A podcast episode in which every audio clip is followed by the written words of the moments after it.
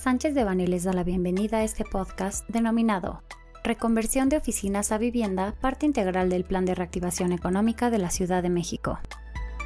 Les recordamos que este material es únicamente informativo, por lo que no puede ser considerado una asesoría legal. Para más información, favor de contactar a nuestros abogados de manera directa.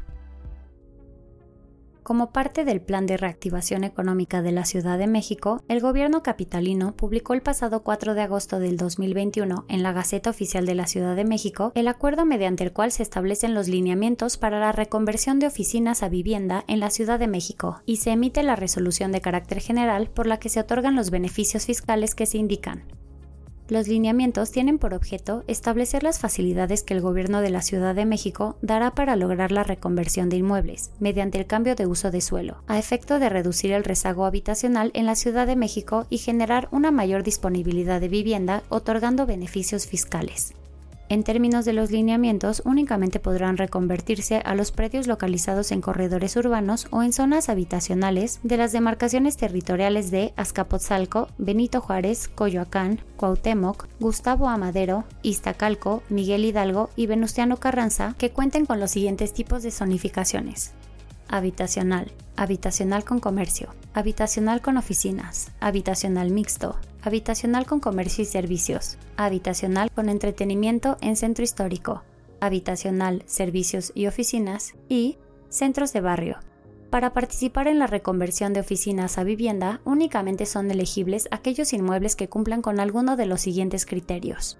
Oficinas y o comercios construidos con ocupación con obsolencia funcional, oficinas y o comercio construidos en desuso o en abandono, inmuebles con giro de industria de bajo impacto construidos con ocupación y con obsolescencia funcional, y inmuebles con giro de industria de bajo impacto y en desuso o en abandono.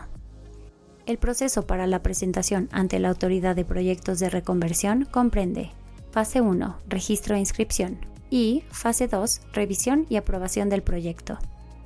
En caso de que la revisión del proyecto resulte en sentido positivo, la Secretaría de Desarrollo Urbano y Vivienda de la Ciudad de México emitirá un dictamen de aprobación a fin de que el promovente pueda acceder a los beneficios fiscales de los lineamientos, mismos que consisten en la exención del pago de las siguientes contribuciones contempladas en el Código Fiscal de la Ciudad de México. 1. Instalación de tomas para suministrar agua potable o agua residual tratada y su conexión a las redes de distribución del servicio público, así como por la instalación de derivaciones o ramales o de albañales para su conexión a las redes de desalojo. Artículo 181, apartados A, fracciones 1 y 2 y B, fracciones 1 y 2.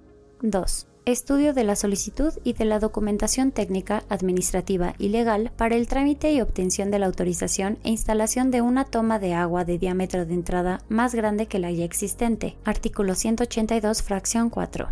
3. Registro, análisis y estudio de manifestación de construcción tipos B y C. Artículo 185. 4. Expedición de licencias de demoliciones. Artículo 186, fracción 7.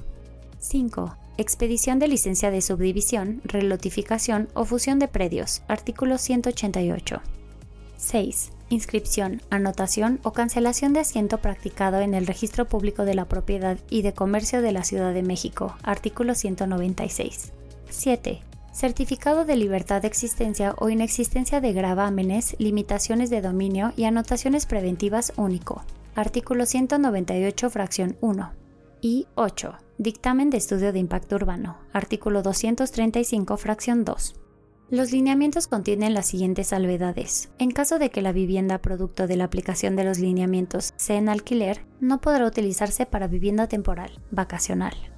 La aplicación de los lineamientos no exime del cumplimiento de los requisitos para registro de manifestación de construcción tipos A, B o C, entre los cuales está el proyecto estructural y su memoria de cálculo, los proyectos de reconversión no podrán aumentar los metros cuadrados construidos, con excepción de aquellos considerados para habilitar espacios con instalaciones especiales o, en su caso, por necesidad de adaptación estructural.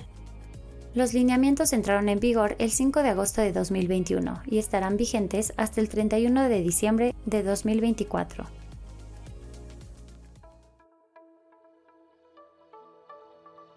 Este contenido fue preparado por Diego Gómez Jaro, Rafael Villamar, Guillermo Villaseñor Tadeo, Alfredo Villarreal Hensman, Alonso Sandoval, José Miguel Ortiz Otero y José Francisco Pámanes Cantú.